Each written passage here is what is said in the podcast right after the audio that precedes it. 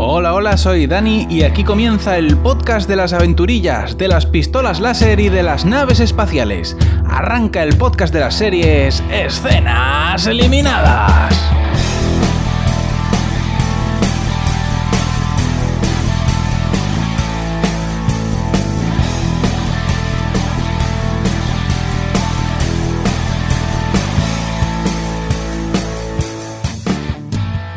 Ya estamos aquí una semana más para hablar de una serie de estreno. Si es la primera vez que escuchas escenas eliminadas, pues tal vez no sepas que eh, yo lo que hago en este programa es contar el piloto de una serie de estreno, de una serie nueva. Lo cuento eso sí un poco a mi manera. Esta semana iba a traeros un estreno de Amazon Prime que se llama Tales from the Loop, pero he visto el piloto y me ha parecido que era muy intensito. Em, lleva mucha música de pianito deprimente, mucha escena de mirarse en silencio y he dicho... Mm, Así que bueno, si os gusta la ciencia ficción intensita, pues esa serie os va a gustar porque el piloto está bien, está interesante, pero es, eso, es un poquito, un poquito denso. Pero yo he pensado que no, que esto no era, esto no era lo que necesitaba España y esto no era lo que yo tenía ganas de ver. Eh, así que he buscado otra cosa, he buscado una serie de aventurillas. Y en su lugar, en lugar de Tales from the Loop, lo que os traigo es Vagrant Queen, la reina vagabunda, que es una nueva serie de sci-fi que, bueno, pues se estrenó la semana pasada, a finales de marzo de 2020, y está basada en un cómic con el mismo nombre. ¿eh? Es un cómic eh, que está guionizado por Magdalene Bisagio y dibujado por Jason Smith. Esto lo he tenido que buscar porque si no, si lo digo mal, luego me, me reñís. Eh, y bueno, pues es una space opera esto, esta serie. El piloto comienza con una chica, una, la protagonista de la serie, recuperando un artefacto en lo que parece ser un parking abandonado lleno de arena. Y nada, bueno, eh, nos comenta un, un letrerico que sale que estamos en un planeta desértico en una galaxia que no es la nuestra. La protagonista es una scavenger, una carroñera, alguien que busca objetos de valor entre las ruinas y la chatarra, y bueno, Scavengers también era un programa bochornoso de Antena 3 en los 90 que lo presentaba Bertino Forne con una armadura de corchopán. ¿Eh? La verdad es que los 90 fueron años realmente terribles, muy duros. Volvemos con Elida, que así se llama la protagonista de Background Queen. Y bueno, pues esta chica, tras recuperar el artefacto que iba buscando, pues es abordada por dos carroñeros alienígenas que bueno, básicamente son Pili y Mili, el tontico y el repelente. Eh, y le dice, vaya, vaya, ¿qué tenemos aquí? Pero si es otra Scavenger. Socia, mira lo que te voy a decir, la bolsa o la vida. Y Elida les dice, hombre, ¿cómo me vais a robar? Que soy compañera, por favor. Y bueno, el otro dice, ya, sí, eh, ya, ya sé que eres compañera, pero te vamos a robar. Aún así te vamos a robar. Y bueno, pues hay aquí unos cuantos chistecitos típicos de Space Opera y empieza una pelea con estos dos alienígenas en la que, pues bueno, además del tradicional intercambio de disparos láser, hay alguna que otra amputación de miembros, eh, por lo cual está todo ok. A continuación aparece el título de la serie acompañado por una música synthwave que a mí siempre me gusta muchísimo de oír este tipo de música. Para quien no lo sepa, pues el synthwave es música electrónica hecha con sintetizador imitando a la música que se hacía en los 80. ¿eh? Si no sabíais, pues una cosa que habéis aprendido hoy en escenas eliminadas. Nuestra protagonista se despierta de la siesta y vemos que está en su nave. conduce su nave, la, la, pone rumbo a una estación espacial que se llama Shija, donde bueno, pues se reúne con el alienígena de dudosa reputación que le encargó buscar esta, este artefacto. Y como no podía ser de otra manera, pues eh, la tima con las perras. Óyeme lo que te digo, perista alienígena. Estos no son los cuartos que habíamos acordado tú y yo. Y el alienígena le dice, ya, pero bueno, verás que hay poca demanda de artefactos alienígenas random ahora. ¿eh? Tal el mercado está mal, ¿sabes, Elida? Y ella le dice, hombre, a ver, he tenido que matar a Pili y a Mili, al tontico y al repelente, para conseguir este artefacto.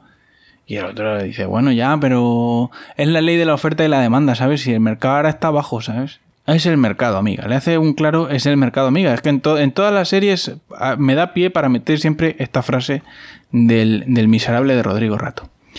Total, que la timan con las perras Que eso, pues ya por lo que veo, es muy canónico también del género de aventurillas espaciales.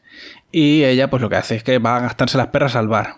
Y en el bar de la estación espacial, pues vemos muchísima gente disfrazada de marciano, que eso a mí me mola un montón. Y concretamente la cantante que actúa en el bar lleva un peinado con forma de seta muy espectacular. Que ha llevado sus horas de peluquería eso, ¿eh? Y la verdad es que bueno, pues me parece todo fenomenal. A mí la gente disfrazada alienígena me parece siempre bien.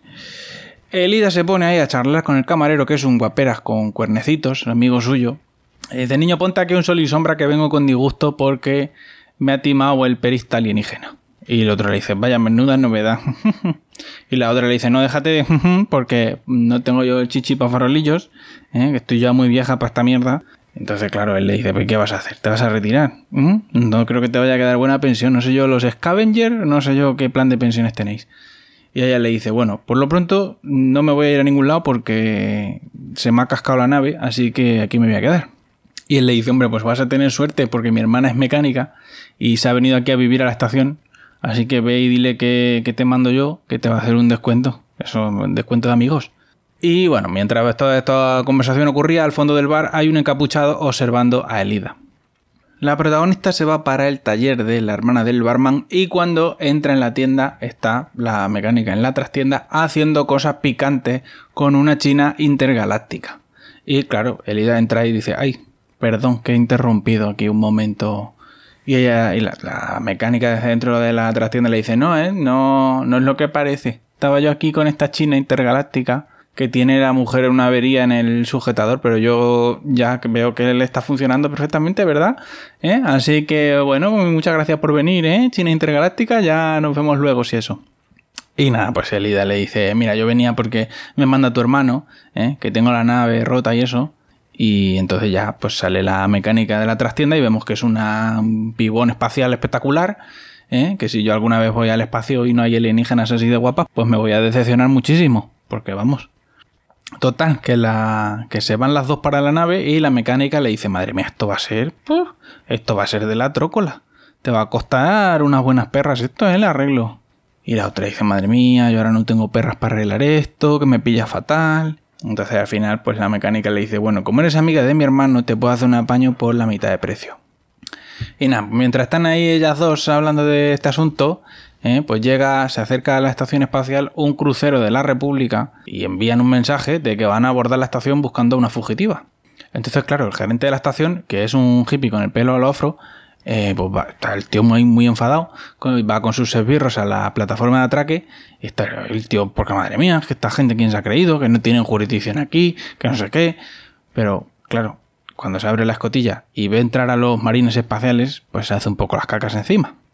Detrás de los marines espaciales entra el brigadier Pepis, que le dice, bueno, hola, soy el brigadier Pepis, que vengo buscando a una fugitiva. Y el gerente pues se encorajina ahí otra vez el hombre y dice, a ver, es que, madre mía, porque la jurisdicción, ¿eh? Que vosotros no tenéis aquí jurisdicción, que nosotros teníamos un acuerdo. Y el brigadier entonces saca un cuchillo incandescente y le quema el pelo al, al el peinado afro. Se lo quema con el cuchillo incandescente. Y claro, dice el brigadier, bueno, después de esta demostración de crueldad que acabo de hacer, eh, ¿tienes alguna objeción más, eh, gerente hippie? Y el otro dice, no, yo la verdad creo que ya queda todo claro, ¿eh? Pasen ustedes adelante.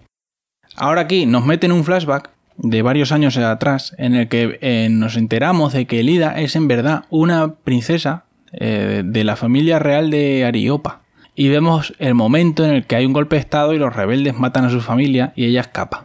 Entonces, aquí ya no, no, nos dan las explicaciones de que, de que la nueva República de Ariopa pues está buscando a, Elida para matarla, porque es, es, el último miembro que queda vivo de la familia real.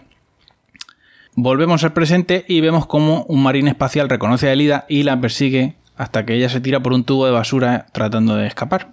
Pero claro, se tira por el tubo de basura y queda atrapada en la cámara donde va a parar la basura. Y al final, pues el soldado la termina alcanzando. vaya, vaya, que tenemos aquí, pero si, mira quién es, es la reina de, de, Ariopa. Y la otra dice, bueno, venga, me has pillado, venga, déjame salir, anda. Y entonces el soldado dice, no, salir no. Dice, tengo una idea mejor. Dice, voy a abrir la compuerta y te voy a tirar al espacio con la basura. Y ella le dice, no, hombre, ¿cómo vas a hacer eso? ¿Cómo vas a tirar al espacio? Que el brigadier Pepi se va a cabrear un montón y le quitas la oportunidad de matarme. y, te va a matar el a ti. Pues se va a cabrear. Y el soldado dice, en eso, ahí llevas razón, en eso no había caído. Y en ese momento aparece el encapuchado del bar y le pega un tiro a este soldado, que era muy simpático, nos había caído muy bien, porque gesticulaba mucho. Total, que resulta que el encapuchado y, el Ida se conocen. El encapuchado resulta ser el pistolero de Winona Earp y por lo visto antes eran compañeros de aventurillas, pero en algún momento se conoce que hubo discrepancias y entonces él le pegó un tiro a ella y ella le robó la nave a él. ¿Eh? Bueno, pues cosas que pasan, ¿no? Vuelven juntos al bar y el camarero los esconde a los dos en la trastienda. Mientras el Ida y el otro discuten a ver qué van a hacer, aparece por el bar el brigadier Pepis con los soldados. Y nada, echa a todos los parroquianos del bar y se sienta en la barra a tener una conversación amistosa con el barman. Y le dice, hola, ¿qué pasa? Soy el brigadier Pepis. Y mira, estoy buscando una persona, ¿eh? ¿La has visto? Y el barman le dice, oh, no, la verdad es que no me suena mucho, ¿eh? Pasa mucha gente por aquí, ¿eh? No, no sabría decirle. Y el brigadier, claro, dice, bueno, ya me imagino, me imagino que pasa mucha gente por aquí. Eh, te voy a contar una historia. ¿eh? Aparentemente esta historia que te voy a contar no está relacionada con este asunto, pero, pero verás, que le voy a dar, voy a hacer un giro como Ignatius.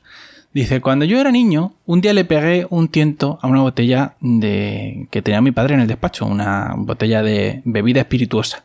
Y tuve mucho cuidado ¿eh? de que no me pillara, porque, porque yo era un niño astutísimo. Y entonces lo que hice fue que rellené la botella con agua para que mi padre ni siquiera se diera cuenta que faltaba líquido. Pero al día siguiente vino mi padre y me enseñó una grabación porque se conoce que el tío tenía una cámara de seguridad en el despacho. Y claro, con la grabación ya pues me había pillado con el carrito del helado. Así que para recordarme que no tengo que ser travieso, me lo escribió aquí en el brazo, para que no se me olvide. Y entonces el brigadier Pepi se remanga y vemos que tiene marcas de quemaduras en todo el antebrazo. Y entonces dice el, el brigadier, dice, muy bien, pues después de esta bella historia de maltrato infantil que te acabo de contar, déjame que te pregunte otra vez. ¿Conoces a esta señorita de la foto? Y el Grandman dice, no, la verdad que no me suena, ¿eh? No, no caigo yo. No, que ya le digo que pasa mucha gente por aquí. Entonces, claro, el brigadier Pepis pone cara de disgusto y dice, vaya, parece que alguien está siendo un poco travieso, ¿eh? Y entonces lo que hace es que pasa la foto en la tablet futurista que lleva y vemos una imagen del barman hablando con Elida. Y entonces el brigadier Pepis le señala una cámara de seguridad que hay en, en el bar. Y aquí es donde el tío cierra, ¿eh? Cómo cierra la historia, cómo engancha con su historia de maltrato infantil. Mientras tanto, Elida y el otro han estado pensando un plan para escapar de la estación. Han estado pensando que la mecánica les apañe la, trócola de la nave como pueda y escaparse. ¿eh? Un planazo calculadísimo. Y entonces, mientras están ahí viendo a ver cómo lo llevan a cabo, Elida es abordada por un hombre que le ofrece ayuda y que le dice que es leal a la, corona, que es, monárquico. Total, que se la lleva a este hombre por unos túneles de la estación a una parte que está así como medio oculta, donde están los lealistas, todos los monárquicos, ahí con el himno. Y bueno, esta gente es súper intensa, ¿eh? intensa, en monarquía, son súper believers de la monarquía. Y enseguida se ponen ahí, oh, mi reina, qué honor servir, estamos aquí para servirla, somos sus súbditos. Y ella pues le dice que no quiere saber nada, mi déjame de reinas, que yo no soy reina de nada. ¿O es que no os habéis enterado que aquí ha habido un golpe de estado y ahora hay una república? ¿Eh? Hombre, pero nosotros estamos aquí para proteger la reina mía, ¿eh? usted es la reina del martes santo. Y ella le dice, sí, me vais a proteger igual que protegisteis a mi madre. Y uh, ahí, los monárquicos se quedan, dice, uy, golpe bajo ese, ¿eh? Mi reina, golpe bajo. hay un poco de tensión ahí. Total, que al final se queda ahí, a pesar de que han tenido un rocecillo ahí con los monárquicos, se queda con ellos escondiéndose. Y un alienígena que parece un peluche le hace de comer. Mientras tanto, el pistolero de Winona Earp ha ido a buscar a la mecánica guapa y tienen un encontronazo con dos marines espaciales. Así que los matan y tienen la idea de ponerse las armaduras para pasar inadvertidos y llegar hasta, hasta, el, hasta el hermano de la mecánica, que, hasta el barman que está a intentar liberarlo. A todo esto el brigadier Pepis proyecta un mensaje a toda la estación donde vemos que él le ha quemado la cara al camarero del bar y amenaza con matarlo si Elida no se entrega. Entonces ella, como es la buena de la serie, dice no puedo dejar, soy la buena, no puedo dejar que maten a mi amigo. Eh, entonces quiere ir a rescatarlo. Y los monárquicos eh, no quieren que vaya. Dice, hombre, más importante la reina que un barman. ¿Dónde va a parar? Y entonces la dejan caos para que no pueda. para que no pueda ir a ayudarlo. Y cuando se despierta, el cocinero peluche, eh, el, de los monárquicos, pues ya como son amiguetes, porque se han hecho amiguetes durante la comida, pues le ayuda a escaparse. Y tienen la misma idea que los otros, matar unos soldados y quitarles las armaduras. Pero como el peluche es muy bajito para ser soldado de asalto, pues tienen que hacerla de Chihuahua. El Ida se disfraza de soldado y el peluche hace de preso. Por otro lado, la mecánica y el pistolero han conseguido rescatar al camarero haciéndose pasar por guardias y ahora tienen un cómico encontronazo con el IDA donde todos piensan que, los otros son marines de verdad, marines espaciales de verdad y se tiran ahí varios minutos disimulando hasta que por fin se dan cuenta de que ninguno es un marine espacial. Y nada, pues una vez que ya se ha aclarado el entuerto, pues se van todos juntos a la nave donde vemos que hay un tiroteo y hay una peleilla y el peluche se tiene que sacrificar como buen lealista monárquico para que el Ida pueda escapar. ¿eh? Tampoco nos da mucha pena, os digo, porque el maquillaje de este personaje era un poco espeluznante y nadie quería que este personaje se volviera recurrente, pues da un poco de grima. Total, que escapan y ahí termina el piloto. Y la verdad, pues que está todo fenomenal. El CGI, pues es un poco cutrecillo, eso es verdad. Se le nota que no tienen 400 millones de dólares para hacerlo. Pero bueno, está cumplidor, sí, para echar el rato entretenido, eso así vale. Y los decorados están guay, usan muchas luces de neón, mucha música retrofuturista y hay gente disfrazada alienígena y espero que ojalá, ojalá por favor, que salgan marionetas en próximos capítulos. Y yo creo que no se puede pedir más, o sea, una serie de aventurilla 100% canon, 100% 100 clásica, o sea, esto es una maravilla, esto es una maravilla, ojalá dure muchos años. Y nada, pues eso es todo lo que tenía para contaros esta semana. Acordaos que la página del podcast es escenaseliminadas.com y que podéis encontrarme en Twitter como arroba escenitas. Y ya está. Hasta la semana que viene.